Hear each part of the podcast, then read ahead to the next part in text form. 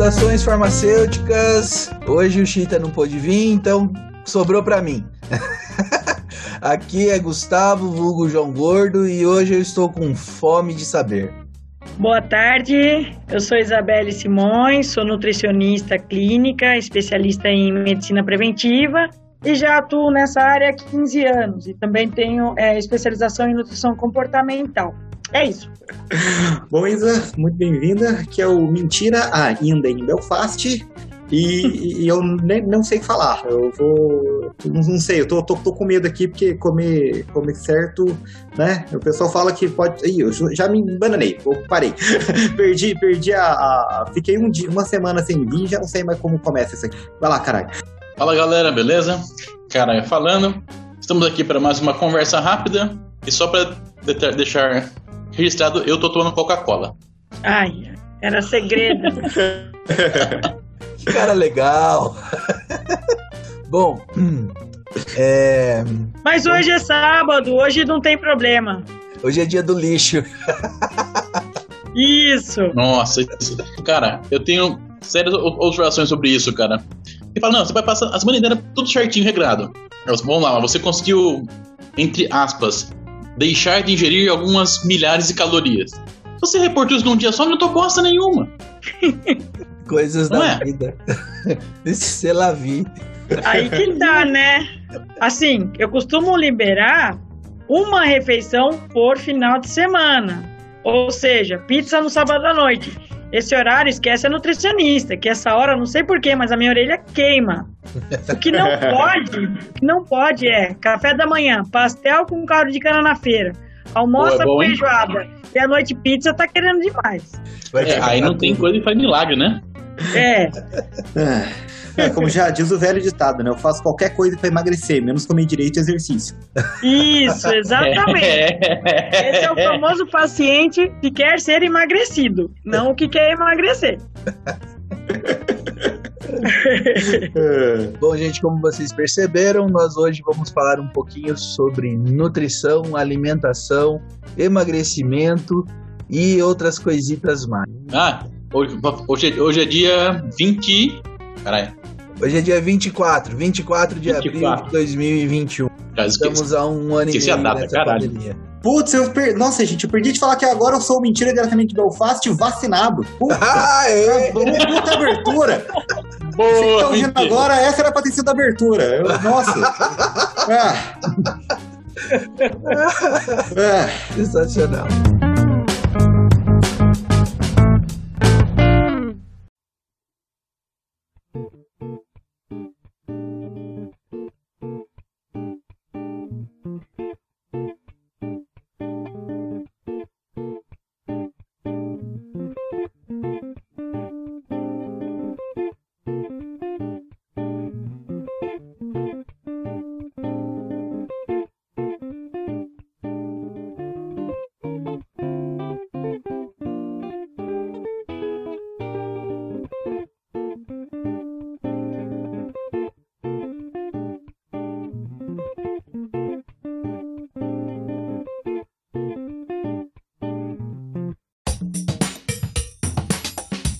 Por favor, fale para nós quem é você na fila do pão. Bom, eu sou a doutora Isabelle Simões, nutricionista, né, mais conhecida como nutricionista raiz, não sou nutricionista Nutella, tá? Depois eu explico melhor para vocês como que isso funciona. Tá? Já tenho 15 anos aí de profissão, amo a minha profissão e atuo principalmente na área clínica, né? Onde você é, pode promover saúde para o paciente e qualidade de vida, em cima de uma boa alimentação.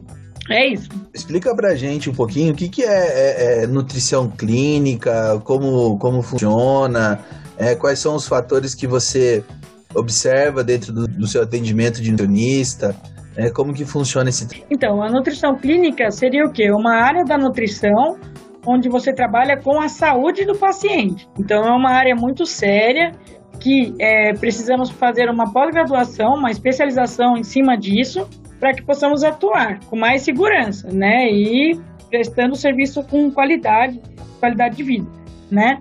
É, dentro da nutrição clínica tem diversas áreas, né? Eu atuo na parte de medicina preventiva com pacientes crônicos, hipertenso, obesidade mórbida, diabetes, câncer, enfim, as doenças crônicas mesmo, né? É, muitas vezes as pessoas se enganam quando pensam que ao passar numa nutricionista só pode ser uma pessoa obesa. Não é verdade, né? O paciente que procura nutricionista ele quer somente melhorar a alimentação Pode ser um paciente que queira emagrecer, pode ser um paciente que queira engordar, ou seja, ganhar massa magra, pode ser um paciente que não está se alimentando via oral, que ele está usando sonda, né? Pode ser um paciente que, tá, que tem intolerância alimentar. Então, tem um, uma gama de, de áreas que podem ser atuadas, né? É, em relação a benefícios né, que, que nós podemos oferecer, é melhorar mesmo a qualidade de vida do paciente. Onde um paciente chega para mim e fala assim: Olha, doutora, depois que eu comecei a reeducação alimentar, eu comecei a ter um pouco mais de disposição, mais ânimo, é, voltei a fazer uma atividade física que eu não tinha muita energia para isso, não fiquei com tanto sono igual eu tinha antes, não tenho mais dor de cabeça. São uma série de melhoras que ocorrem, né? Vou deixar vocês perguntarem, senão eu não vou parar de falar. Não, mas é para falar mesmo. né? A ideia é... Tá certo. Então, os desafios, eu acho que assim, a maior dificuldade de nós nutricionistas são as dietas da moda, né? Que as nossas queridas amiguinhas, ironicamente falando, blogueiras, gostam de usar, né? Então, elas descobrem uma dieta mágica que faz você emagrecer 10 quilos em uma semana. Eu costumo falar que é 10 quilos por um real, onde na verdade isso não acontece não é verdade? Isso não acontece, é um risco muito grande para o paciente, né? Eu costumo usar o exemplo da dieta do cão, que eu falo do cão, ah, né? Essa dieta é aquela onde o paciente ele restringe totalmente o carboidrato, que não deixa de ser o pão, a batata, o macarrão, que é um alimento muito importante, que é ele que fornece energia para o nosso corpo, como se fosse um carro. O combustível é o que faz o carro funcionar, e o carboidrato é a mesma coisa dentro do nosso organismo né? Aí a pessoa fica sem o carboidrato. Ela começa a ter dores de cabeça, fadiga, cansaço, moleza, estresse, né? Geralmente as mulheres querem matar os maridos e é simplesmente por causa que está sem o carboidrato, né? É... E aí o que acontece? Sem o carboidrato, ela vai suprir com alguma coisa, que não é o carboidrato. Ela supre com a proteína, carne, ovos, é, feijões, em geral. Com o excesso disso aí, aumenta a, sobre, aumenta a sobrecarga do rim, né? Então nós temos níveis de creatinina no máximo, ureia, ácido, aí começa a subir colesterol, uma bagunça. Tudo isso para quê? Para emagrecer para um casamento. De na verdade, eu costumo falar que a obesidade é uma doença que tem que, ter, tem que ser tratada para sempre. Você não tem que querer emagrecer para um casamento ou para o seu marido. Tem que emagrecer para sua saúde, né? E é um processo lento. Aí entra aquela questão que eu falei. Existe o paciente que quer emagrecer, onde ele faz de tudo, sabendo que realmente não é fácil, né? E existe o que quer ser emagrecido. Ele quer milagre, ele quer chegar no seu consultório, você coloca ele dentro de uma máquina e em cinco minutos ele sai magrinho, entendeu? Isso não existe, né? Infelizmente não existe. É mais ou menos isso. Podem perguntar. Eu, eu quero. É aquela, é aquela, é aquela famosa frase, né? Qual a diferença entre você emagrecer e perder peso, né? Exatamente essas dietas de blogueira é perda de peso, uma perda de água, né, no máximo. Só que isso é muito perigoso, porque as pessoas, gente, eu já vi de tudo. As pessoas fazem coisas assim que você não acredita, tudo para emagrecer, sabe? E entra aquela questão de aparência, né? Que a pessoa não se aceita com o corpo que tem, porque ela quer ser igual a Gisele Bündchen, entendeu? Ela quer ser igual a, sei lá, a mulher da novela lá que tá comendo aquilo ali aquilo lá vai dar certo. Isso não funciona, gente. Por isso que eu falo que eu sou nutricionista raiz. Nutricionista raiz é aquela que passa realmente a reeducação alimentar, a pessoa pode comer de tudo, não pode existir restrição. É claro que com bom senso, né? Então tem que ter uma alimentação com qualidade, quantidade e bom senso. Jamais pensar, ah, eu preciso emagrecer 40 quilos. Não. Quanto você precisa emagrecer? Um quilo de cada vez. Qual é o corpo perfeito? Aquele que cabe em você, onde você tenha saúde, exames controlados, tem uma boa, é, como é que fala? A questão da atividade física, tem um bom condicionamento físico, isso é importante. Agora, não, não existe aquele papinho de 1,60m, 50 quilos. A pessoa não tem estrutura para isso. O corpo dela é diferente. Não é uma pessoa que é pequenininha, toda delicadinha, não vai pesar a mesma coisa que uma pessoa que tem ossos e, e quadris largos. Então a gente tem que tomar muito cuidado com essa questão de emagrecimento rápido, de falar para a pessoa que ela tem que emagrecer tantos quilos. Isso gera um estresse muito grande. Né? Então eu costumo falar para o meu paciente que ele vai emagrecer um quilo de cada vez. Eu fico imaginando para você que deve ser igual é, o negócio da terra plana, né? De repente aparece uma agora a nova dieta da dieta paleolítica. A gente só vai comer o que o Cromagnon comia. Isso. Aí, dieta não sei do que. Toda semana uma dieta é nova. É normal. Dieta Saiu do pepino. No repórter então, filho, aí já era. Aí sai lá, segunda-feira é todo mundo. É, não pode glúten, ninguém come glúten mais. Não, parou. Parou porque é moda. Glúten e lactose parou. Eu falo para meu paciente, se você quiser ficar sem, você fica. Só que eu falo os riscos e benefícios. Eu falo que eu só retiro qualquer tipo de alimento do meu paciente se ele tem um exame comprovando. Fora isso, eu não corro esse risco, não. Eu quero deixar claro que eu faço a dieta da lua. Eu só não como é, eu a lua. também. eu tô tentando, tô tentando. O pior, gente... é o paciente entrar dentro da minha sala e me ver assim, magrinha do jeito que eu sou, né? Pra não dizer o contrário. Porque, infelizmente, tem muita gente que tem esse pensamento, que nutricionista tem que ser magra, né? Mas, graças a Deus, eu aceito muito bem o meu corpo como ele é, é, eu entro dentro daquele padrão, saúde, né, e estética. Então, eu tenho saúde e eu aceito o meu corpo como ele é. Isso faz também que alguns pacientes prefiram passar comigo por não ficar com vergonha de passar com aquela nutri magrinha, que vai chegar para ela e vai proibir de comer tudo, vai falar para ela comer uma coisa que ela nunca comeu na vida, sabe? Então é essa que entra a questão da nutricionista raiz. Aí vocês estão querendo demais que eu seja magra e seja nutricionista, né, gente? Pelo amor de Deus. É, com, com relação a, a, peso ideal, né? Se for seguir o famoso IMC, né? Como ah, sim.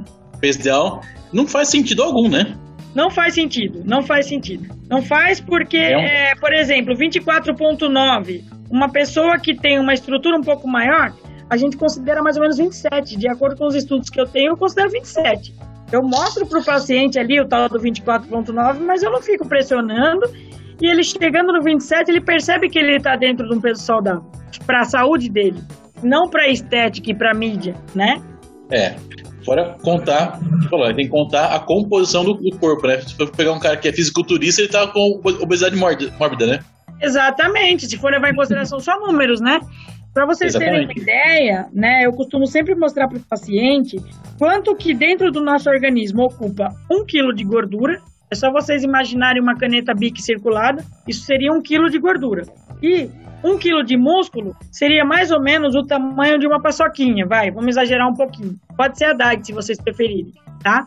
Mas contorna essa paçoquinha e contorna a caneta Bic. Um quilo de gordura ocupa um espaço e um quilo de músculo é bem menor.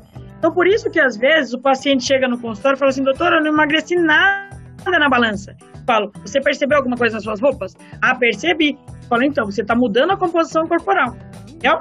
Que é, é, o que mais acontece em academia, né? O, o, sim, sim, justamente. Imagino eu, o cara, realmente, se um, foi um cara muito bem instruído ou esclarecido, ele vai querer é, começar uma, uma, uma, uma boa dieta, né? Com a, com a comida da, da Nutri e academia. Sim. Então o cara vai, começa a fazer academia e só vê que às vezes ele não tá nem perdendo e tá ganhando massa. Sim. Porque ele, ele não só quer massa magra. E fala, tá errado isso. Eu tô falando isso, eu tô, tô engordando. Exatamente, porque ele não sabe, né? Que nós temos um exame que é feito é, onde você consegue medir a gordura e a massa magra. Né? Então esse, ele identifica a bioimpedância, é ótimo. Entendeu? Então ali você consegue mostrar para o paciente no primeiro atendimento qual a porcentagem que ele tem de gordura, qual a porcentagem de massa magra, quanto que ele tem de gordura visceral, que é essa que fica na barriga, ele goza, né? Aí com isso, depois que você faz o tratamento, acompanhamento dele, você repete esse exame. Aí ele vai conseguir perceber o que que ele perdeu de gordura, o que que ele conseguiu ganhar de massa magra e que a saúde dele com certeza melhorou. É, eu queria falar um pouquinho do que você comentou, né? Existem nutricionistas que passam para vocês, né, passam pra gente, o, aquele tipo de ingrediente que a gente só vê né, sei lá, em televisão. Faça tal coisa com leites com, de camelos da Mongólia Oriental. é, é, como que é isso para você, é, essa questão de, de, como você orienta os pacientes né, a, a, a buscarem a alimentação, a, os ingredientes que você é, é, fala para eles, né, usar, onde nós podemos achar, né, como que, que é isso? Tá, pode ficar tranquilo que você não vai precisar ir na Mongólia, tá bom? O paciente chega até mim, né? Muitas vezes ele já chega lá preocupado que ele vai sair do consultório e vai direto pro mercado. Aí eu já deixo ele mais tranquilo que eu falo, você vai comer o que você tem em casa, né? Você tem arroz e feijão em casa? Tem. Você tem uma proteína, ovo, carne, hambúrguer, é, carne moída, frango, o que você tiver de proteína? Tem. Você tem pão? Tem. Nossa, mas pão, doutor? Eu vou comer pão? Eu falo, vai comer pão. Um filãozinho sem miolo não vai acontecer nada com você. Agora, cinco com mortadela já é outra história. Entendeu? Você tem leite em casa? Você tem frutas, verduras? Tem queijo? Pronto, é isso que precisa. Não precisa nada mais do que isso. Quinoa, é, semente não sei de que. Gente, a pessoa não tem o hábito. Agora, se a pessoa tem o hábito, sem problema nenhum, entendeu? Se ela tem condições de comprar, né, quinoa, chia, gergelim, né, tem, é, consegue estar tá comprando todas as coisas orgânicas, tudo bem. Mas isso não vai fazer com que a, o resultado dela seja diferente de outra pessoa. O resultado está muito mais no paciente do que a gente. A gente só dá o pontapé inicial, só dá aquela motivação para o paciente e fala para ele que o caso dele tem sim jeito, entendeu? Mais ou menos assim.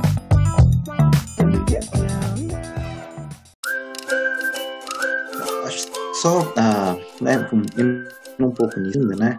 Uh, eu não sei se, se, eu, se eu enfatizei antes, mas eu trabalho aqui em Belfast no Instituto de Segurança Alimentar Global. Eu acabo não trabalhando muito com comida, mas basicamente todo mundo que eu conheço trabalha com, com comida.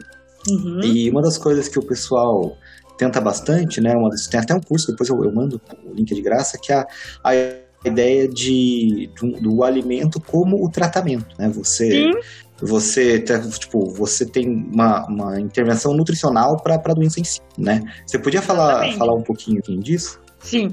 Ah, no caso, por exemplo, uma frase que nós usamos muito nós nutricionistas, né, é aquela de faça do seu alimento o seu medicamento, né? Hipócrates que fala essa frase. Então é mais ou menos isso mesmo. O que que acontece? Por exemplo, nós temos os alimentos funcionais, né, onde cada tipo de alimento ele tem uma função dentro do organismo, né? Por exemplo, o tomate tem licopeno, inibidor do câncer, né? Então, assim, existe uma gama muito grande de determinado alimento para determinada patologia. Por exemplo, a aveia, ela é muito rica em colesterol bom, que é o famoso HDL. Hoje Deus livre. Colesterol ruim, LDL. Logo Deus leva. Gordura das carnes Aí, eu tô rindo aqui. Aí entra, gente, a Cara, eu não conhecia essa, essa, essa sigla, velho. Pois é, pois Logo é. Deus leva. É muito mais é, fácil lembrar assim. Geralmente eu falo logo Deus leva, o paciente fica assustado. Daí eu melhoro um pouquinho falando que hoje Deus livra. Mas o LDL, né, que é o colesterol ruim, ele vem de todas as gorduras animais, ou seja, gordura da carne, né? Então, assim, o paciente chega para mim e fala: Eu tenho colesterol. Bom, colesterol todo mundo tem. A gente só precisa ver como é que tá o total, o bom e o ruim. Se você tem um alto nível de colesterol bom, que é o HDL, você dá uma limpada no colesterol ruim. Isso não quer dizer que é para você comer alface e uma picanha. Por favor, tá? Isso no churrasco tudo bem, até preciso que me convidem. Agora, no dia a dia, retira a gordura antes do preparo. Porque por mais que você tire depois de pronto, essa gordura penetra na carne. Aí entope a veia. Aí você que sabe, não foi eu que de...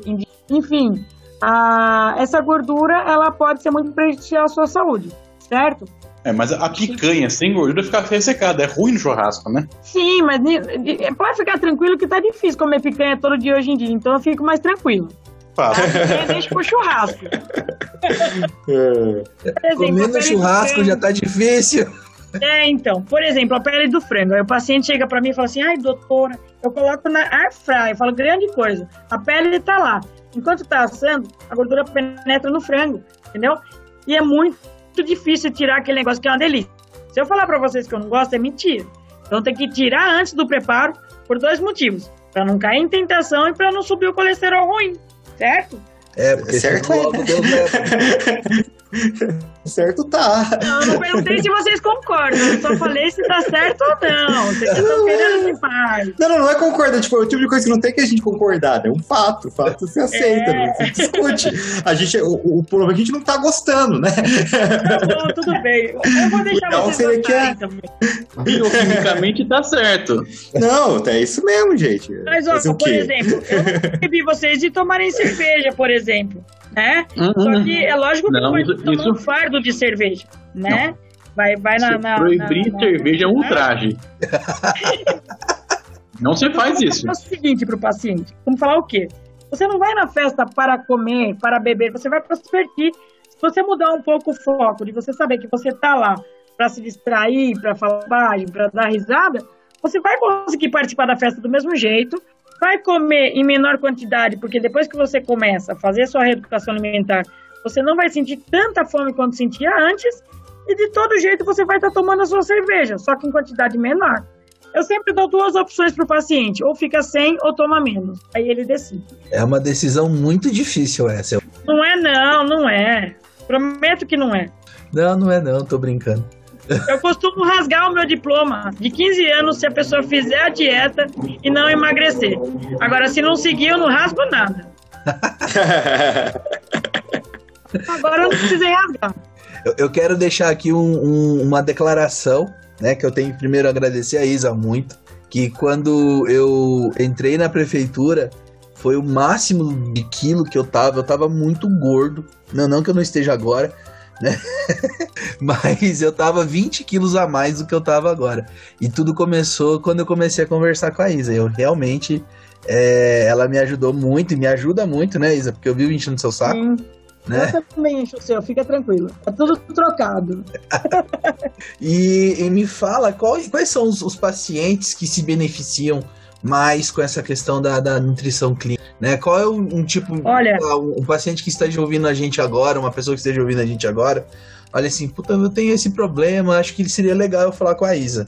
Olha, o paciente que mais me procura é o paciente que quer perder peso, mas principalmente porque ele está com alguma doença associada, né? No caso, uma comorbidade, hipertenso, diabético, colesterol alto, né? Ou uma nefropatia, hepatopatia, está com gordura no fígado, uma série de coisas assim. Então, esse paciente que está com dificuldade para emagrecimento, já fez todas as dietas que imaginar e mais um pouco, só não passou com o nutricionista, é, a hora é agora.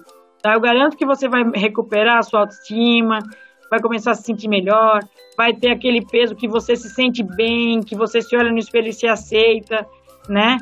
E, é, e acima de tudo, é o que eu sempre falo, qualidade de vida, saúde, aceitação.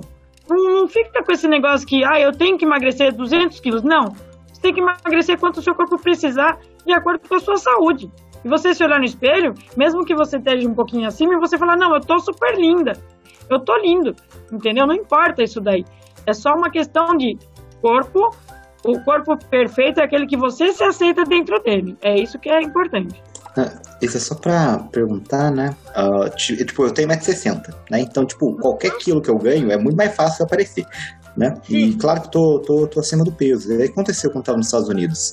Estados Uhum. Unidos, assim, é aquela coisa linda de estresse pra caramba com dificuldade Uhum. em conseguir comer bem, né? Então, Certo. já tava um pouquinho acima do peso, pe- parei pra ver, eu tava 10 quilos acima do peso. Eu, oh, meu Deus, tem que melhorar. Aí a Sim. faculdade, ela tinha um programa de perda de peso, sim, que hoje em dia eu vejo que é um programa bastante complicado. né? Eu sei que eu perdi 10 quilos em 3 meses. Assim, é... Eu só podia comer barrinha de umas barrinhas de cereal que eles davam no começo, daí tinha uns shake. Nossa, eu não consigo ver shake na minha vida nunca mais. Você me deu um Uhum. shake na minha vida, eu capaz de eu, de eu, de eu ser mal educado. Não, não me responsabilizo. Uhum. Mas eu fui e perdi, né? E daí depois ah, ti- tinha um acompanhamento, mas foi pouco tempo. E assim, deu um ano e meio. Eu, eu, tinha, eu perdi 10 e ganhei 12. Ainda bem que você perdeu, que você perdeu o programa, porque senão você ia continuar se dando murro em ponto de faca, né? Porque essa também é mais uma dieta restrita, entendeu?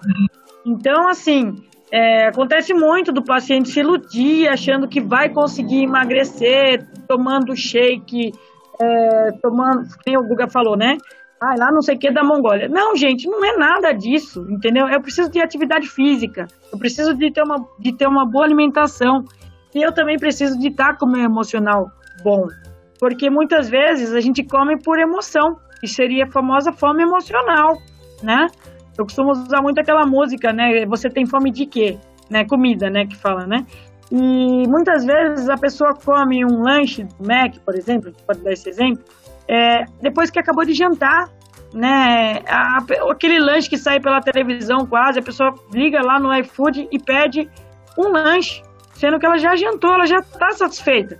Só que ela está preenchendo alguma coisa que está faltando. Né? Isso acontece muito com doce também. Tem muito paciente que tem compulsão por doce, né? A gente trabalha junto com psicoterapia, isso é muito importante. Tem os medicamentos também que os médicos acabam passando, né, para estar tá diminuindo essa questão da ansiedade. Então é um trabalho bem completo. A gente trabalha com uma equipe multi, né? Esse é um ponto interessante, não está no roteiro, mas se, se der, seria interessante ver sobre isso. Né? É, eu tinha visto sobre pessoas que acabam fazendo a cirurgia bariátrica, né, para perder Sim. peso, seja, tá?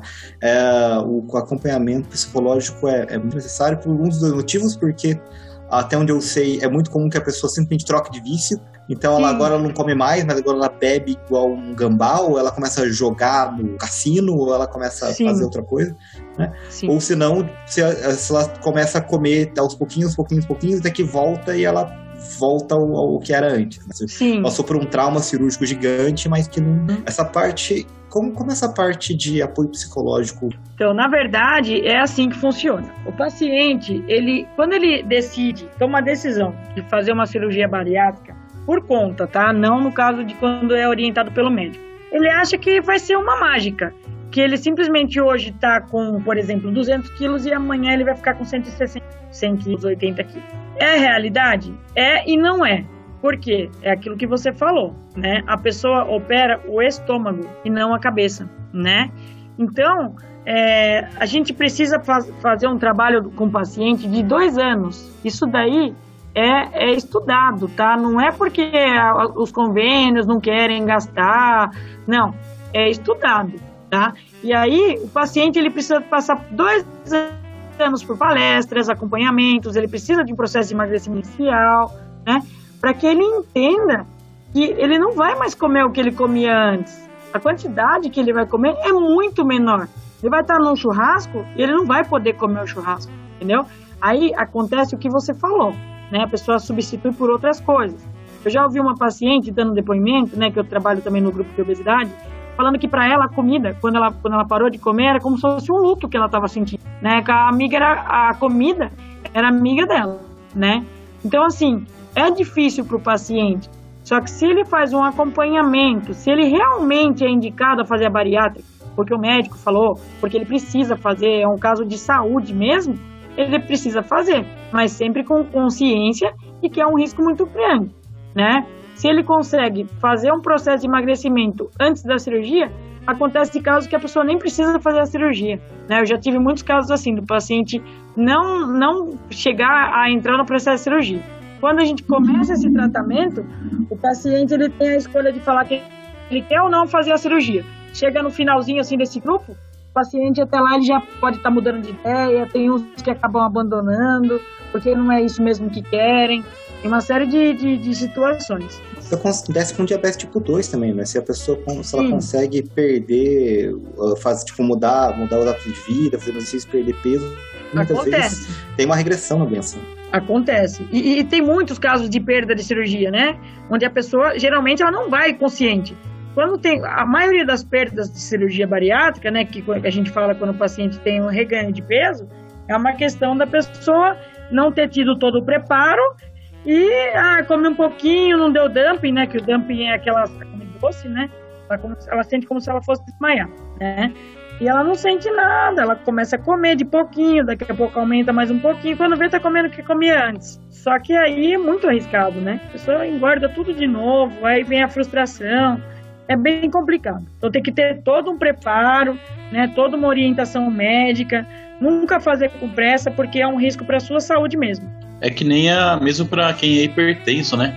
Tem, eu, não lembro, eu não lembro qual, qual é a correlação. A cada quilo de peso, acho, a cada, acho que a cada 5 ou 10 quilos de peso que você emagrece, diminui 2 a 3 milímetros de mercúrio na pressão, às vezes. Algo assim. Eu lembro que tem essa correlação certinha de perda de peso e perda do.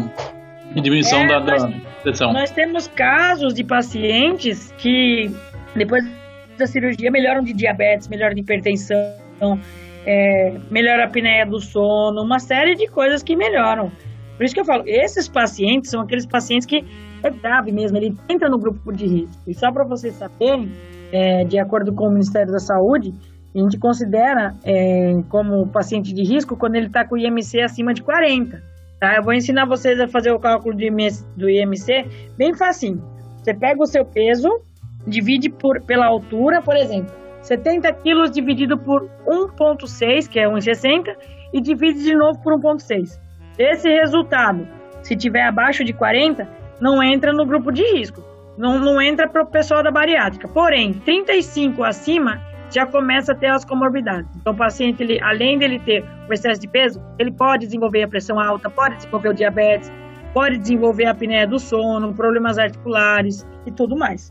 Eu fiz aqui Ô, deu Johnny. 27, já, já fiquei feliz, falou que o 27 tava beleza, tá no limite. Depende da sua composição corporal. Vamos conversar melhor sobre isso. Eu, eu- depois eu te mando e-mail. Combinado, combinado. Dessa. Depois a gente vê. É, Então, tem que ser eu- eu certo. vou- Não É vou o fazer famoso vivo não, gente. Eu vou ficar... vou ficar É o famoso veja bem. Calma, veja Veja bem. bem, você veja bem. E ainda põe a mãozinha assim no queixo, né? Veja bem. Já bem. Ô, ô, Johnny, Oi. esse. O, a gente tem uma. Na farmácia clínica, eu não lembro o nome certinho. Tem um teste, acho que is- is- é o score de framing, a gente consegue ver o risco da pessoa desenvolver doenças tipo diabetes, hipertensão, baseada na relação cintura-quadril, não tem algo assim? Tem. E, e hábitos na parte de fumante ou não, eu não lembro qual, é qual é o nome do, do score. É framing? Não vou lembrar o nome do score, mas eu lembro que tem. Tem um, né? É uma das coisas que a gente avaliava a questão da gordura corporal, né, Isa? É. É, Isso também é importante, Isso. porque é aquilo que você É. falou, né? Cada corpo é um corpo e, e a, a questão da gordura corporal, né? A porcentagem da gordura corporal é muito importante, né? Muito mais até que você for pensar no peso. É isso? Isso, é isso mesmo. A gente, quando a gente fala de relação cintura-quadril, a gente fala a tal da RCQ, né? Ela tem um risco muito grande para doença cardiovascular. Então, Exato. assim, por exemplo, quando a gente pega o paciente e mede a cintura e o quadril, tem os valores que agora eu também não sei, gente, são muitos valores que nós temos, mas a gente considera é, o risco cardiovascular. Por exemplo, a única coisa que eu consigo lembrar agora é que acima de 88, se eu não me engano, acima, maior ou igual que 88 para mulher já é um risco, né? E maior ou igual que 102 para homem também é perigoso. Esses dois. Não, Isa, uma coisa que... É. Eu- Vai lá, caralho. Eu, eu, eu, eu lembrei do meu caso agora. É que, ó, quando eu entrei na faculdade, eu acho eu, acho um, um, um dos únicos da, da faculdade que conseguiu emag- emagrecer na faculdade. Sim, Eu entrei na facul em 2005, eu tava com 102 quilos. certo. Aí eu cheguei na, no terceiro ano, né? Depois de três anos, com 75. Caramba, o que, que você fez? Conta pra mim e pro Google que nós estamos precisando. É que assim, é que de, de fato foi. Não foi alimentação. A gente sabe na faculdade, parte da alimentação, a gente não, não liga muito, né, claro? Né, Johnny? Sim, Maqui pizza, castelo das esfirras, né, Johnny? É, com certeza, né? É, o- é o X-Tudo sem ovo. bacon. cerveja. É a cerveja. Ai. Ah, o que eu fazia? Eu ia pra facul de bike. E do centro até a facul, eram 5 km pra ir, mas 5 pra voltar. Sim, E com morro, né? E tinha uns morrinhos É. no meio. sim. É, não, a, a via do café é plana, mas pra chegar no centro É. é morro acima, né? E eu, vol- eu voltei a nadar pela faculdade. A gente tinha, tinha treino de segunda, terça, quinta e sexta, uma hora de treino por dia. Tava em torno de 2 mil, dois mil metros nadando por dia, esses dias. Então, beleza, você podia. Aí você vê, de fato, que você pode até meio, sem, sem querer ser chato, mas você pode dar uma relaxada um pouco na, na alimentação, bem entre aspas, né? Sim, sim. E aumentar, a carga, aumentar a carga de exercício. Um Então, cara, Se você aumenta o gasto Caralho. calórico, é tranquilo. A gente podia Entendeu? fazer isso quando a gente tinha 20 e poucos anos de idade. Mas, mas o que eu falo Né? pro paciente, pessoal, sabe o que, que é? Sabe qual que é a dificuldade da atividade física? É a pessoa encontrar o exercício. Exatamente, né? gosta. eu fa- sabe o que, que eu falo pro paciente? Eu falo assim, ó, você só vai sair da minha sala depois que você começar um exercício físico. Aí o paciente já regala o olho, né? Eu falo assim, não, você vai escolher um que você gosta. Porque eu, por exemplo, Isabelle, eu odeio fazer esteira, porque é um lugar parado, né? Agora, corrida eu já consigo fazer. Por quê? Porque você tem que ir até um lugar e depois não tem como voltar. Aí você volta, né? E tem aquele grupo e tudo mais. Ah, eu gosto de fazer luta. Ok, faça luta. Ah, mas a academia tá fechada. Internet, Google. Você só pode ter a desculpa de não fazer exercício se vocês falar para mim que você tem algum problema de coluna, alguma coisa assim. O que acontece? A gente olha pela janela e fala: ai, graças a Deus tá chovendo para não fazer. Ai, que bom que a academia fechou. Gente, isso daí é desculpa, entendeu? Acha aquela atividade que você gosta, não importa qual. Gostou da atividade, você vai sentir falta de fazer. Essa aqui é a diferença, entendeu? Começou a fazer um exercício, não gostou, pode pular para outro. Faça outro que você goste, que você vai sentir prazer em fazer aquela atividade. Aí vai facilitar o processo de emagrecimento, com certeza. Isso é muito importante, achar o que você gosta de fazer como atividade. Cara, É deu uma raiva. Quando começou essa pandemia, porque assim, eu tava, eu tava, eu já tava alinhadinho, tinha voltado a fazer Aikido, eu tinha entrado num grupo de, de esgrima medieval, eu tava assistindo, eu tava assistindo Pequena Mentira de 7 anos de idade brincando de espadinha, só que eu era um adulto brincando de espadinha agora, com espadinha real, assim, aí fazia espadinha germânica, e meu pé ficava doendo, e fazia amizade, os caras tudo da espadinha, aí, pá, pandemia, eu, ah, filha da mãe. É, Mas você ainda tem pandemia televisão, difícil. né? Internet? Não, mas eu tô, eu tô fazendo agora. Pelo menos isso eu voltei Ah. agora a fazer. Tô todo Senão você, ia personal. sair, senão você ia sair do grupo, hein? Ah, Não, eu tenho, eu tenho aqui o meu, o meu, o meu, meu reloginho de 10 mil passos. Eu ando entre a minha, a minha porta do apartamento, a minha cozinha e de volta. Pelo menos isso tá mantendo. ai, ai, é isso Eu aí. imagino Mas é mentira com uma importante espada colocar medieval. Ah, cara, tava coisa que é legal. importante, gente, é colocar o objetivo, né? Assim, eu vou começar. E não é segunda-feira, é o dia que quiser. Ah, segunda-feira eu vou começar a fazer exercício. Não precisa ser segunda-feira. Pode ser domingo mesmo. Ah, mas hoje eu vou comer. E daí? Não tem problema. Todos os dias é dias de começar. Todo dia é dia de recomeçar. Você pode escolher que dia que você quer melhorar a sua saúde e sua vida.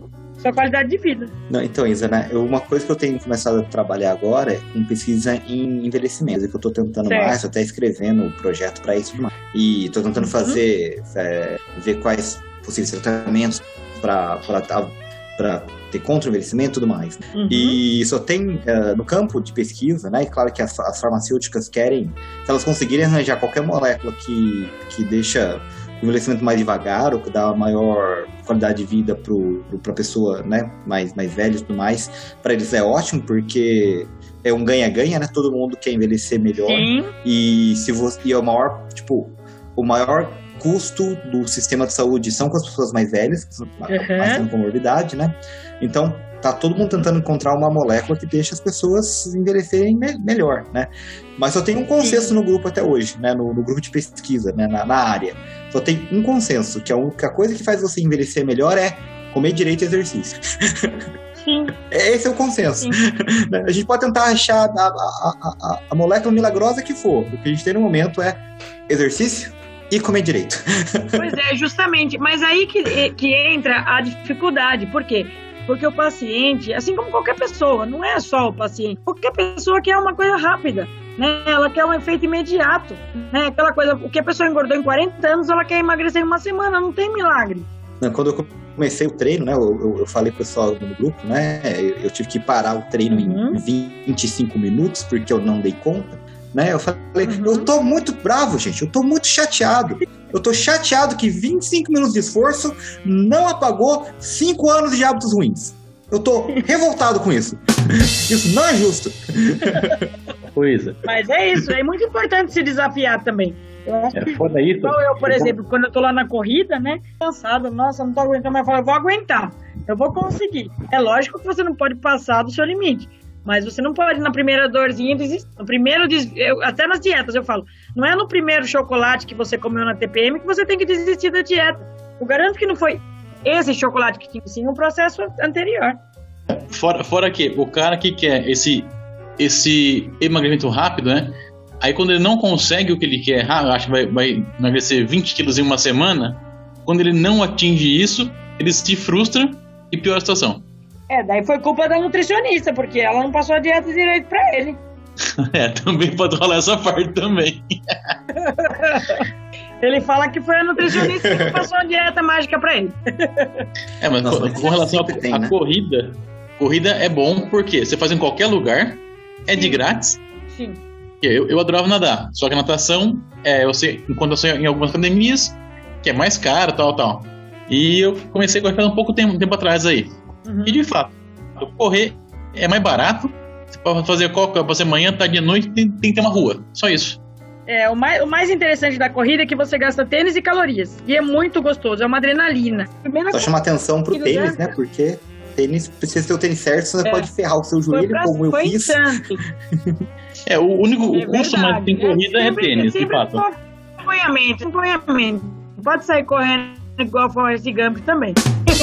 Mas eu lembro que na minha primeira corrida, eu tava treinando 3 km. A minha primeira corrida em dois meses de treino foi 10 km. Vocês acreditam que eu consegui ir terminar a corrida? É lógico, né? Perna eu não tinha no final, mas tudo bem, eu consegui. Mas assim, é muito emocionante você, você dar aquela, aquela partida. Eu, eu chorei de emoção, achei muito fantástico. Assim, uma adrenalina assim que não tem explicação. É muito gostoso. E assim, quando o, o, paciente ele começa com um processo mais forte de exercício e tudo mais, muda essa questão nutricional dele? Ou você fala para ele usar e tudo mais? Vai mudando. Na verdade, ele vai receber uma dieta a princípio e eu vou ajustando conforme a possibilidade. Por exemplo, ah, começou para emagrecimento.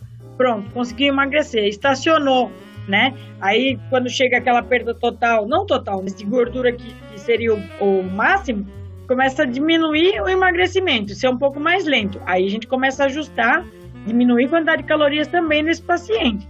Porque daí aí ele vai começar a ganhar massa magra, a gente muda a quantidade de carboidrato. É um lance meio que explicando, mas a gente vai ajustando sempre, não é uma dieta só, porque senão fica muito. É, o paciente acha que não tem mais o que fazer, aí ele fala, já emagreci o que precisava. Nessa hora, ele abandona. Aí ele volta a engordar tudo de novo se não tiver uma pessoa em cima. Eu falo que eu costumo servir para pegar no pé e motivar, só para isso. É a manutenção, né? Manutenção, é. exatamente. O cara, não, eu vou emagrecer. Aí, não, gastou toda a força de vontade que ele tinha. Não, agora eu não engorde de novo. Que é, vai, né? Aí exatamente. Aí um final de semanazinho ele come uma coisinha, no sábado. Ah, já emagreci. Aí domingo ele come um monte. Segunda-feira teve um aniversário, terça teve um happy hour e assim vai. Então, eu passei por isso, eu sei. Todo mundo já passou essa, essa manutenção que é complicada. Mas o mais legal, sabe o que, que é? É que depois que você aprende, você entende que não é proibição, fica mais fácil. Eu costumo falar para o paciente que ele, quando ele chega segunda-feira no meu consultório, eu falo: Ontem você comeu um monte de coisa, não foi? Porque achou que fosse o último dia que ia poder comer. Ai, pior que foi, doutor. Eu falo: Pois é, perdeu tempo à toa, porque você vai poder comer as coisas na quantidade horário e qualidade correta, sempre com bom senso, entendeu? O pessoal pensa que nutricionista não come lanche, não come pizza. Claro que a gente come, nós somos seres humanos. Só que a gente não come todo dia, né? É, é, é que nem no caso da, da corrida. Se você começa a treinar, treinar, treinar, você chega a conseguir correr um treino sutil de 10 km. Pô, legal. Sim. Aí você vai, você força um pouquinho, tem uma lesão na, na panturrilha. Fica lá, três, duas, três semaninhas sem correr. Você não vai voltar no, correndo 10, você vai voltar, voltar correndo 3 para 5 e olha lá. Essa Sim, perda sempre... é a mesma Exatamente. coisa. Exatamente. É, é o que eu costumo falar. Sempre tem que respeitar o limite e sempre passar por orientação médica. Ah, você pode fazer atividade física? Já passou com o médico para saber qual atividade que você pode fazer? E não é só sair fazendo qualquer coisa, que isso é perigoso, né? É tipo, você não vai sair do zero para correr uma maratona em, em não, uma não, semana, né? Não. Exatamente. Não, é qualquer atividade física, entendeu? A pessoa começa devagar. Ou, às vezes o paciente chega para mim e fala assim: Ah, eu falo assim, você faz atividade física? Não faço, só caminhar. Eu falo, mas é atividade física, você tá se exercitando. Pensa bem, você acha que você vai queimar calorias deitado no sofá ou fazendo uma caminhada? Ah, mas falaram que não funciona. Funciona, gente. Só o fato de sair do sofá, você já tá gastando calorias. Tá? Mas não é para sair do sofá, ir pra geladeira e voltar pro sofá. É uma caminhada. Eu sei É sofá, agora eu fui pra poltrona. É, aí, aí o pessoal chega pra mim e fala assim: verdade que água com limão emagrece? Eu falo, verdade. Se o pé de limão for a 10 km da sua casa, emagrece. Emagrece. Bastante. E não pode pedir pelo Uber, né? Pode pedir Uber Eats Não, lá não pegar o limão pra pode, você. não pode. Lá não É. tem Uber. Não tem. Não, tem que ser, tem que ser limão orgânico colhido no pé, por você. Do Himalaia, do Himalaia.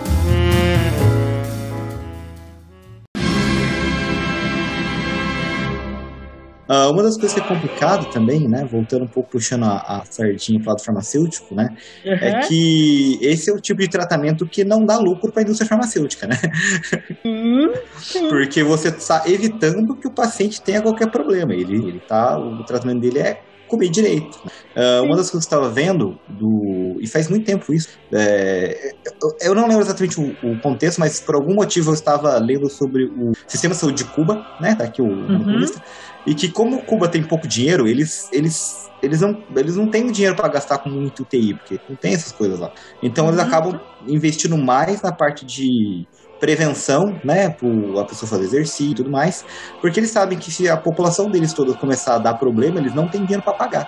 Enquanto Sim. você, tem, enquanto você tem uma lógica de plano de saúde, ou nos Estados Unidos, por exemplo, né, que, que você tem uma lógica bem mais uh, mercantilista com relação à saúde, se a pessoa estiver tomando medicamento, né, é, é mais ou menos isso. né, acaba não tendo tanto a- o foco na prevenção. Como que é, como Sim. que é no, no Brasil, esse foco, essa, esse equilíbrio entre o foco na prevenção e o foco no... Olha, eu percebo muito, é, muito propaganda, né? Ai, doutor, agora eu comecei a tomar, sei lá, é, tal produto que é para emagrecer. Eu sempre falo para que Não, passe pelo não, médico. não. essa- Oi? Não, essa, essa parte de um produto que viu em algum lugar, eu, eu vejo no, no balcão da farmácia, velho. Fala, "Me- me- até você explicar como isso aqui não dá certo, dá um trabalho. Dá um trabalho porque a pessoa já vai determinada para comprar. Ela já tá, Exato. ela tem certeza que vai funcionar aquilo ali, entendeu? Exato. Ela vai assim com aquela convicção que é a última alternativa dela, né? Então, assim, é, eu já tive casos de paciente que ficou bravo, que reclamou de mim porque eu falei de suplemento, entendeu? Só que eu não sou a favor. Se o paciente quiser tomar, não fui eu que orientei. Entendeu? Eu não vou é, colocar minha mão no fogo por conta de uma coisa que eu sei que não é seguro. Entendeu? Entendeu? Suplemento. Então, O próprio nome não diz, é um suplemento para quem você já, pra quem já tem uma bela de uma, de uma dieta ou está faltando algo específico na dieta para suplementar algo errado, o que está faltando. Ou se você for um atleta de alto rendimento, você vai suplementar a sua dieta. não. Não para nós, só- mortais. Eu só trabalho com suplemento para paciente que está emagrecido, aquele paciente acamado do home care. Paciente de academia, eu atendo, eu trabalho com a parte da alimentação. Eu não me envolvo com a questão do suplemento, porque eu não tenho experiência com isso e nunca quis ter. Eu sempre achei muito perigoso. Eu falo, eu trabalho com saúde, né? Eu quero fornecer saúde para o meu paciente. E, perguntando de novo, aproveitando o papo, muito comum, até mais com um amigo meu, às vezes perguntando, nossa, William, eu achei um, um negócio aqui para emagrecer, o que, que você acha? Né, ele mandou, mandou, tipo, aconteceu algumas vezes, aí tipo, mandou o, o medicamento, eu fui ler a bula do medicamento e falou, peraí, eu vou, não vou falar o que eu acho não, eu vou só ler os, os efeitos colaterais. Pois é. Depressão, ah, a depressão ah, era sonhos ruins, é, te- ten- é, é, pensamentos de suicídio, Pois é. morte. Vai pela sua conta e risco. Pois Aí é. você só fala Eu assim, sempre ah, falo, impotência também, né? Aí ele não toma mais. A primeira, hora, a primeira coisa, se você falar impotência, o paciente desiste na hora. eu costumo falar o seguinte, gente. Eu, eu, eu, eu faço muita palestra também e eu falo que o paciente procura muito o Dr. Google, né? Então ela coloca lá, por exemplo, né? Vou dar um exemplo assim fácil. Esteatose hepática. Na hora que a pessoa lê no Google, a pessoa quase morre só de ver os efeitos que tem lá. Aí o que, que ela faz? Alguém falou que tá tomando remédio para gordura no fígado. Ela vai e toma o remédio do amigo. Aí eu sempre falo nas palestras que esse remédio do seu amigo pode ser uma, uma aspirina, pode ser fatal para você. Você só pode tomar o medicamento quando o seu médico te orientar, né? E, e mesmo assim, ainda é bom ler, ler a bula e tudo mais. Isso daí é vocês que têm, né? Mas eu acho que o remédio para emagrecer, ele só deve ser tomado quando há necessidade mesmo. Né? Agora, sair tomando aí da torta à direita, eu acho muito perigoso. Aí a gente entra no negócio que tá tendo. É, é uma, é uma, foi uma, uma modinha entre alguns. Tá, vamos, alguns prescritores, vamos falar assim. Pra deixar. Uhum. Não vou, citar, não vou citar a especialidade médica no caso. Que tá tendo saída de cibutramina aliado a metformina é algo absurdo, velho. Só que assim, eles não entendem que, que é, você tem que, se você quiser tomar remédio para isso, é possível, né? Aliado a uhum. benefício físico. Não, galera só toma o remédio, acha que o remédio é milagroso e mantém todo o estilo de vida desregrado. Anterior. Aí você, aí você não, você não emagrece, né? A maioria dos casos não emagrece e tem todos os efeitos colaterais da medicação. Ou seja, é uma relação perda-perda. Sim. E, sim. Mas, é, é mas é, é, muito comum ver o pessoal acha que medicamento é milagroso para isso. Sim. Ele vai tomar e vai emagrecer sozinho. É fantástico. Mas geralmente, isso. geralmente ele acredita nisso porque alguém falou para ele. E muitas vezes esse alguém nunca fez esse uso desse medicamento. Acontece muito isso. Não, a mesma pode ser até eu já vi até com como nesse caso é, a sibutramina é controlada, né? Então ele foi no médico, foi, na, foi no, ao médico, o médico ouviu que ele ouviu, ou a gente pelo menos espera que ele tenha ouvido o paciente de maneira correta, né? Uhum. E passa isso do mesmo jeito. Sim. Eu acho muito perigoso. É, eu é costumo... tarja preta o negócio, não? Eu costumo falar nas minhas palestras que se medicamento emagrecesse, né, eu não seria essa bolinha. Meu apelido não seria João Gordo. Né, então já começa daí. e, é. Me fala um pouquinho, né? Mudando um pouquinho de assunto, mas permanecendo no mesmo. É, quais são os desafios que você encontra é, quando o paciente está acamado? Né? Quais são os problemas? Quais são os desafios? Como que é esse atendimento de paciente acamado? Olha, eu atendo muitos pacientes acamados. Eu acho que o mais difícil é quando a família não cuida direito. É muito tipo, porque você se coloca no lugar. Então você fica imaginando que fosse a sua avó ali e a família não tá nem aí, abandona, deixa lá. Eles ficam meio que esperando morrer para dividir herança. É isso que me dá nervoso. Eu fico muito irritada com isso quando acontece. Claro que tem casos que o paciente é super bem cuidado, tem toda aquela família unida ali junto, preocupada de verdade. Então, assim, é muito difícil. Mas a, a, maior dificuldade que eu tenho com o paciente acamado é que eu me apego muito ao paciente. Então eu, eu vou, eu tomo café na casa do paciente, eu converso. Já tive uma situação bem no comecinho da minha carreira, né, que eu fiquei muito triste, mas ao mesmo tempo eu fiquei muito feliz que eu consegui, né, um objetivo. Eu atendo há sete anos uma criança que, que ela tem paralisia das cordas vocais, ela é surda e muda, os pais são surdos e mudos, né? Ela tem câncer, ela tem uma série de coisas. E quando eu peguei esse caso, ela, ela tinha três meses. Aí ninguém acreditava no caso dela e eu, mesmo com pouca experiência, eu fui me desafiei, né? Aí quando eu tava lá, uma enfermeira chegou e falou assim: "Ai, você entende o que ela fala?" Perguntou para mim se eu entendi o que a mãe falava. Eu falei: "Olha, se eu não entender, eu faço gesto. Se ela não entender, eu escrevo, mas de algum jeito ela vai me entender." Aí, tá bom, passou. Aí essa mãe chegou para mim quando na terceira visita que eu fui fazer, desesperada porque a menininha precisava de uma bomba de infusão. Aí eu precisei fazer uma carta pro home care solicitando, pedi na quinta. Sábado a bomba de infusão chegou. Para mim foi a minha maior vitória, entendeu? De ter conseguido para uma família tão carente que não tinha boca para nada, né? Literalmente não tinha boca mesmo. E ninguém escuta, principalmente quando as pessoas são carentes. Infelizmente, a gente tem isso aqui nesse nosso país. Comentando um pouquinho disso, né? A gente teve uma convidada um tempo atrás, a Tamir de Sala, e ela conta a dela de ser mãe, como ela foi atrás de para para mudar a alimentação. Ela viu diferença, né, no caso dela, considerável, da, uhum. de, do, da criança quando ela mudou a alimentação adequada, o que ela sabia de problemas bioquímicos causados pelo. Uh, você, você já teve alguma coisa Já tive, de... já tive. Eu tive paciente autista, né, que, que a mãe foi elogiar porque ela disse que nunca tinha tido um atendimento tão humano. Porque eu cheguei, a criança chegou, né, agitada que tava, tudo. E eu agi naturalmente, eu tenho filhos, eu sei como que é, entendeu? Aí eu falei, pode ficar tranquilo que eu tenho, eu conheço criança, eu tenho filhos e pode ficar tranquilo que eu tenho experiência. Na verdade, eu quase não tinha, tava bem no comecinho. Mas eu, eu me desafio sempre, né? Aí eu sei que depois de atender a paciente, depois de passar toda a orientação, porque o paciente autista, ele não tem muito paladar. Para ele, por exemplo, uma gelatina não tem graça, ele precisa de coisas crocantes mesmo, né?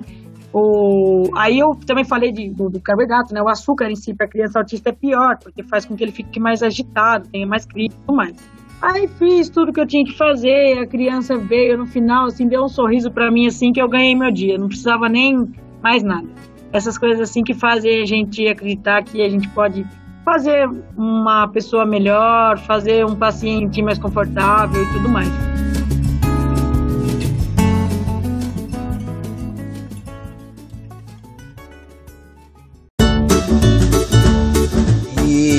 fala pra gente como que é essa a, a interação que você tem com outros profissionais, né? Porque pelo que a gente pôde perceber no que você falou, né? Sempre precisa de um médico, do, sei lá, um educador físico, um fisioterapeuta, até mesmo farmacêutico, né? Às vezes vem um farmacêutico te encher o saco, né? E como que é isso? Olha, eu tenho uma comunicação muito boa com os profissionais, né? É claro que a gente não tem sempre abertura que a gente gostaria com alguns, mas eu tenho uma facilidade muito grande porque eu conheço bastante gente, né? Então, assim, eu tô com uma dúvida relacionada à farmácia, falo com o Guga, né, que é o João Gordo aqui do nosso grupo.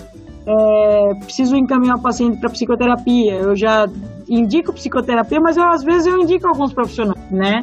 Que a gente já saiba do caso e tudo mais. É, os médicos também são muito fantásticos. Eu trabalho há 15 anos em clínica popular e sempre que eu tenho alguma dúvida eu vou e pergunto, entendeu?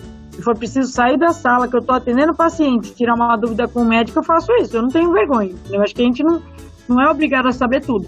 Só que é, é muito mais bonito você ser humilde e você pesquisar, estudar um pouco mais a fundo esse caso e tirar essa dúvida. Mas tem casos de profissionais que não, não conseguem enxergar a importância do nutricionista. Isso acontece também, já passei muito por isso. Um pouco antes, né? Mais no comecinho da carreira. Agora tem um pouquinho mais de respeito. Não, eu não tinha tanta noção de quanto isso era importante até tá aqui no Instituto de Segurança Alimentar Global e ver o tanto que o pessoal está vendo de diferença de composição de alimento. Ah, e se a gente pôr mais ômega 3 nesse hambúrguer, fica, fica melhor? E se a gente uhum. fizer um negócio de que, que tem mais licopeno? E o, e o leite do, do, da cabra, quando a gente faz o queijo, né? Então tem uma pesquisa muito forte nisso, muito, muito forte nisso. Eu não tinha noção até aqui, sabe? É, é uma profissão, tipo, como o farmacêutico muitas vezes é, é difícil a pessoa saber a importância, né? Já teve muito colega médico meu falando, e ou mentira, é só aula lá de, de, de caixinha em ordem alfabética, é difícil, né? Vontade de bater esses alunos de médico. Mas as pessoas às vezes não sabem o que a gente faz. Teve uma aluna de farmácia, uma aluna de medicina chegou a perguntar para mim, para que, que serve a sua profissão? Eu, como assim? né? Eu imagino que às vezes é difícil essa interação aí. É Mas bom ver a que gente tá... conhece muito que nutricionista é cozinheiro, né? Então nós somos cozinheiros. Só isso. Não, é bom ver que tá dando para nós, para as nossas duas profissões. Sim, sim. Não é, pra, não é só farmácia, não. Fique tranquilo. Eu costumo falar que a equipe multi, né? Tem essa certa dificuldade, porque assim, não menosprezando, mas os médicos, eles são Deus né? Então o médico falou, você pode falar, que não vai adiantar nada, o paciente não vai escutar o que você falar. A não ser que ele confie muito no seu trabalho. E isso é bem complicado, cara. O médico falou, você, você ah, no caso mesmo um paciente, o médico falou para você conseguir é, fazer a pessoa entender que o que o médico falou não é o totalmente correto para ela. Aí são algumas, algumas horinhas boas de conversa, né? Isso se o, se o paciente estiver disposto a te ouvir. Sim, e você tem que ter um bom argumento. Porque se você não souber o que você está falando, é fácil. Sabendo o que você está falando já é difícil. Sem saber o que está falando, nem perca seu tempo. Eu não sei quem que, que pôs no Twitter faz um tempo falando que essa pandemia acabou com o mito que médico é tudo inteligente, né? É verdade. verdade. Ah, boa, boa. É, eu vou falar pra mim que esse mito já, já não me pegava já faz uns 15 anos. Eu também não me enganava, não. eu conheço muito médicos inteligentes. Eu também. Também conheço Porém... muito médico super competente, mas também conheço muitos que, meu Deus. Porra. E essa pandemia piorou tudo. E como que tá sendo pra vocês, falando em pandemia? Ai, nossa senhora. É difícil porque tem paciente que não tem noção do perigo. O paciente vai lá porque ele quer perder uma prega de gordura da barriga dele. Falou, gente, pelo amor de Deus, fica em casa. Entendeu? Você tá com problema sério, vamos tratar. Mas é uma coisa simples. Vamos deixar para mais pra frente. Entendeu? Eu já tive caso de paciente com Covid e passar na consulta. Puta que pariu. Meu Como Deus. assim, velho? Tá. É, já tive, tive. O cara quer ficar bonito pro velório, né? Isso, mais ou menos. É, mais ou menos. provável. Quer caber no caixão, né? Mas eu já tive casos assim, eu já tô, eu, eu estou acompanhando muito pós-Covid, né? Onde eu estou trabalhando bastante com a questão da imunidade para reforçar, porque esse paciente ele fica bem debilitado, né? Então eu trabalho muito com essa questão de imunidade, melhorar a imunidade, melhorar as absorções de vitaminas e tudo mais.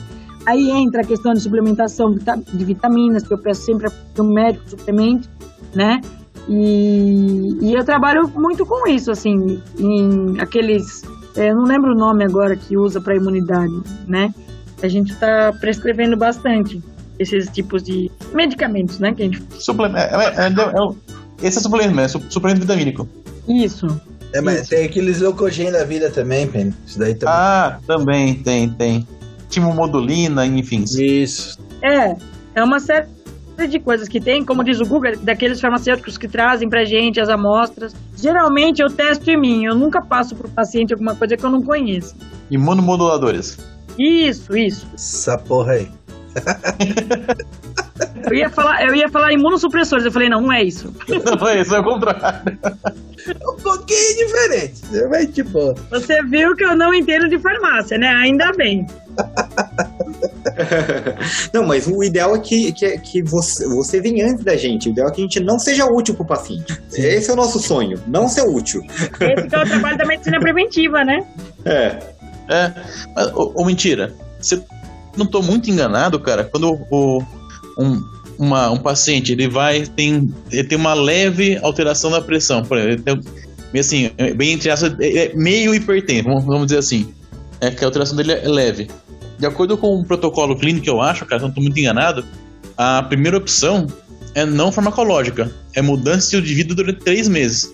Se em três meses ele, teria que começar a praticar exercício, aumentar, melhorar a dieta, tal, tal. Se em três meses regredir, né, a, a pressão, a pressão normal, não, não, não entra com nada farmacológico. Então, a primeira intervenção é sempre não farmacológica, hein, que é o, é o desejável, né?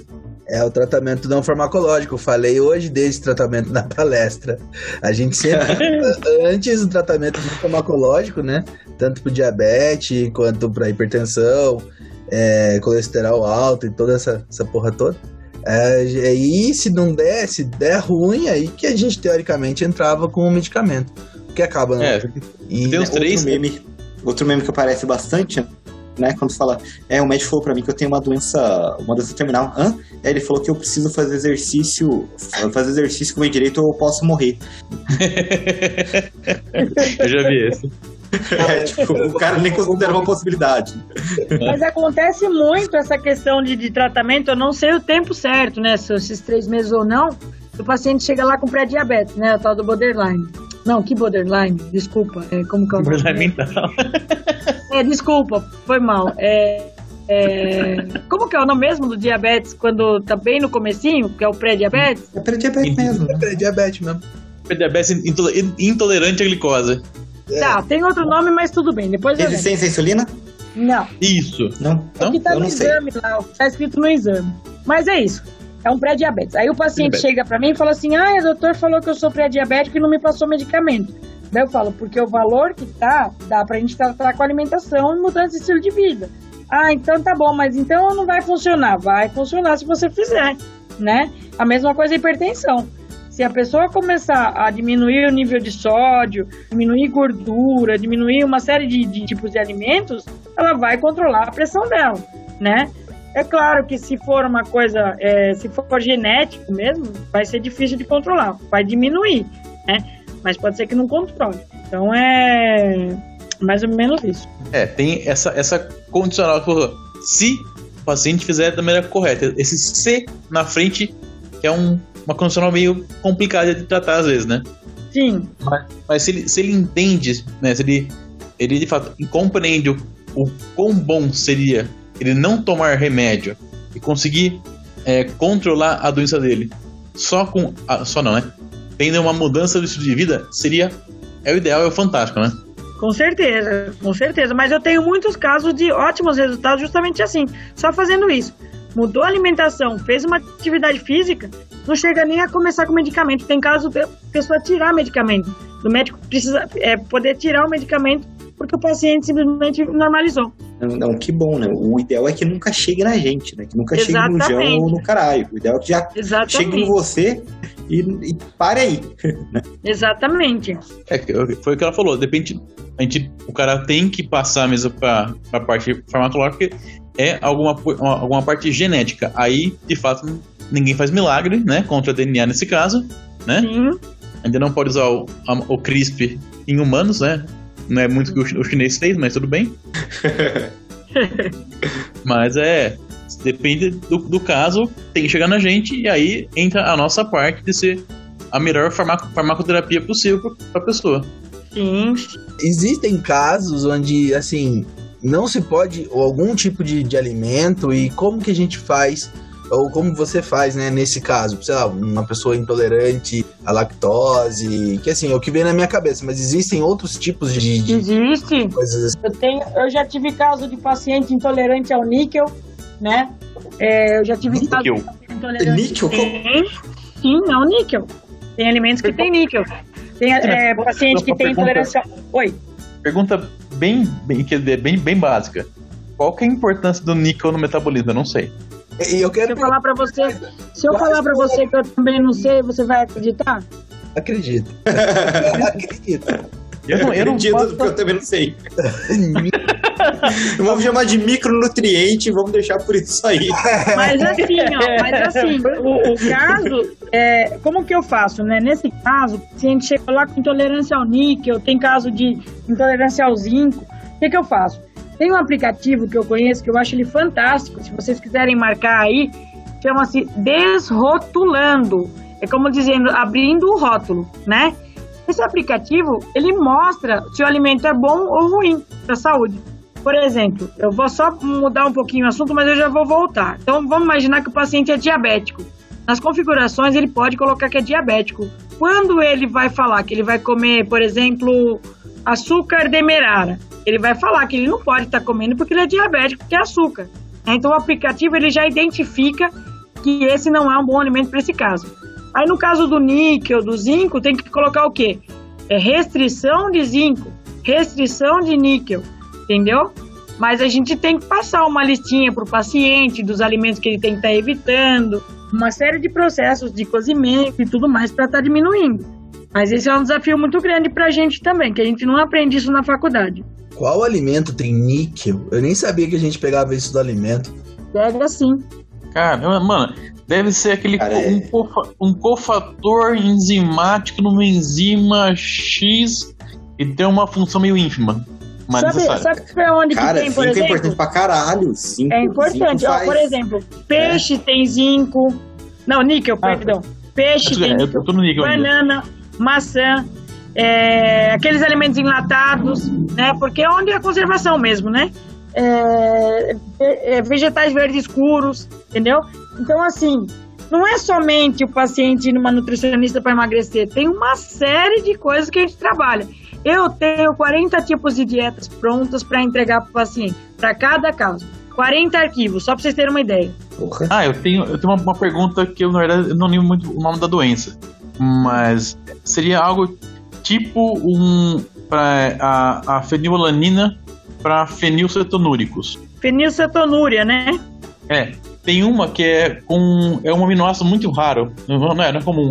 É ornitina. Não conheço. Não, deixa eu ver. É, tem uma, a pessoa tem uma restrição, tem, tem, tem uma, teria que ter uma restrição para consumo de ornitina, né, que é um, é um intermediário um aminoácido, uhum. que pode causar um, um atraso no desenvolvimento. Nossa. É, pra ver qual é que é o nome da doença, eu não tô, não tô lembrando agora. Eu vou pesquisar, vou pesquisar. Caralho também é cultura. Mas, Às mas vezes- olha, é, é, é, é bem, é bem difícil, assim, esse que você está falando. Eu acredito que seja aquela que a- a- acelera o crescimento muscular e ajuda na perda de memória. É isso que eu, assim, que eu me lembro. Mas, Uhum. assim, a nossa dificuldade que a gente tem é justamente com doenças raras, né? Então, a pessoa tem uma intolerância que não é comum, né? E a dificuldade maior do paciente é encontrar esse alimento num preço acessível. Por exemplo, você vai nas gôndolas de mercado para pegar um produto que não tem lactose. Meu Deus, você tem que chamar 10 pessoas para acharem para você o produto, se achar. Aí quando acha, você tem que ver como que você vai conseguir pagar, de tão caro que é. Entendeu? Então, assim, eu costumo passar receitas para os pacientes, tanto para intolerância ao glúten quanto à lactose, para que eles usem os produtos que tem em casa, mas mesmo assim é difícil. Mesmo assim acaba encarecendo o- a dieta desse paciente. Não é uma coisa simples. Você acaba, Não, não é. acaba sendo uma aventura, né? Não tem coisa Sim, tem o paciente, por exemplo. Não, não tem. Tem o paciente que tem doença de Crohn, né? Ele geralmente ele é intolerante tanto ao glúten quanto à lactose. Aí ele chega pra mim no consultório e fala, doutor, eu não posso mais comer nada. Eu falo, quase isso. Ainda dá uma esperançazinha pra ele. Mas não é fácil. É, Chrome é bem complicado, né? Eu É. tenho uma grande amiga que ela, ela tem Crohn e ela Eu tenho dobrado. muitos casos de Crohn, sim. Qual, qual que é a do, a do glúten? É celíaca, né? Celíaca, doença celíaca. Eu confundo toda hora esses dois, dois toda hora, não sei porquê. Não tem nada a ver, mas eu confundo. É comum, eu também confundo. O celíaco é só a, a intolerância somente ao ao glúten. glúten. Isso, somente ao glúten. Mas também é, mas ainda assim é infla- inflamação intestinal, né? Sim, sim, sim. Na verdade, é, é intolerância ao glúten, mas a maioria das pessoas, não estou falando que são todos, é a maioria, que tem intolerância ao glúten também tem uma intolerância à lactose. Não é 100%, mas tem uma boa parte. Aí o negócio complica. É, é verdade. Só perguntar pra você com relação. Porque o, o Brasil é considerado, até onde eu sei, né? Tá ter uma possibilidade de, de uma alimentação muito boa, porque acaba sendo que o, a, a, a combinação arroz, feijão, ah, mistura e, e salada é razoavelmente boa até onde eu sei. Sim. Como é que você vê esse potencial da gente, tipo, manter o que a gente já tem, mas só melhorar? Para você ter uma ideia, diminuiu muito o consumo de arroz e feijão. Muito, muito, muito, muito, muito. Não sei dizer para você em porcentagem, mas houve uma diminuição assim exorbitante, né? Antigamente as pessoas comiam mais o arroz feijão, mistura e tudo mais. Hoje em dia é fast food, é, na hora do almoço pegar uma coxinha ali no bar da esquina, ou então pegar uma lasanha e congelar. São alimentos mais práticos e rápidos. Só que esse alimento prático e rápido nem sempre é saudável. Então tem que tomar bastante cuidado com isso. Mas que nós temos uma grande gama de alimentos saudáveis e com preço acessível, nós temos. Então não adianta o paciente falar para mim, ah, eu não tenho dinheiro para fazer uma dieta. Depende da dieta que você vai fazer. Você vai fazer uma reeducação alimentar, qualquer pessoa pode fazer. Entendeu? Só que precisa ter o preparo do arroz, precisa fazer o feijão, precisa fazer salada, né? Ah, demora, demora mesmo, mas o tempo que você vai na farmácia ou no hospital infartando é ao mesmo tempo que você vai levar. Você prefere cozinhar um feijão ou ter um infarto? É mais ou menos A isso. escolha Eu é falo mais ou menos isso. É meio simples, mas a escolha é sua. Eu tenho um paciente que eu atendo ele há 10 anos, ele fala assim que é engraçado que eu pego no pé e ele nem percebe, depois que ele leva, vê a chibatada que levou. bom, Isso aqui tá é uma boa É que profissional. isso. Exatamente. É tipo aquela pessoa que te manda a puta que pariu e você fica esperançoso pela viagem ainda. Você fica feliz, você fica feliz, fala, nossa, que legal, qual que é a hora que chega lá? Que eu compro a passagem, né? Senhores, Senhores, temos episódio. Temos um puto um episódio. episódio. um episódio muito bom. Bem divertido, Inclusive, a Isabelle vai receber mensagens minhas talvez não amanhã, mas possivelmente depois de amanhã. vamos, vamos conversar de novo aí. Começa de novo que eu não entendi. Eu falei que você poderá receber mensagens minhas no WhatsApp talvez não amanhã, mas talvez depois de amanhã. Vamos, vamos- certo. vamos conversar aí. Consultas É, online, não né? entendi a parte da sua atividade física que você disse que tá fazendo, eu quero ter certeza. Não, é projeto, projeto Mentira Saudável. Verão 2022. Beijando Essa mentira 2022. saudável foi o melhor. É, mentira saudável. Mais Quero uma essa mentira. mentira baseada em evidência. Ai, meu Deus. Mentira, as Gostaria de agradecer pelo convite, viu? Adorei o grupo.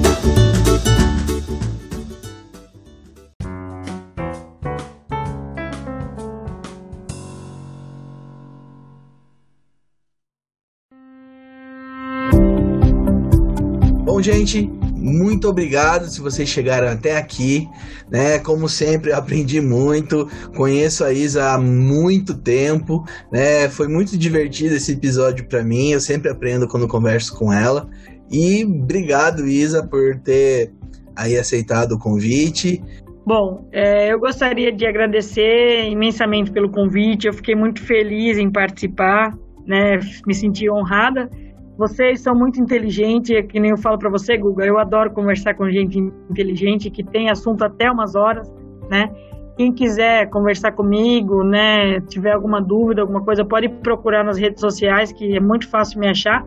Isabelle Simões, né? Eu só não sou procurada pela polícia ainda, mas pode me procurar. Será um prazer responder todas as perguntas. E muito obrigada. Esse, como diz os meninos, vai ser não foi o primeiro, será o primeiro de vários, se Deus quiser. Obrigada por tudo, pessoal. Valeu.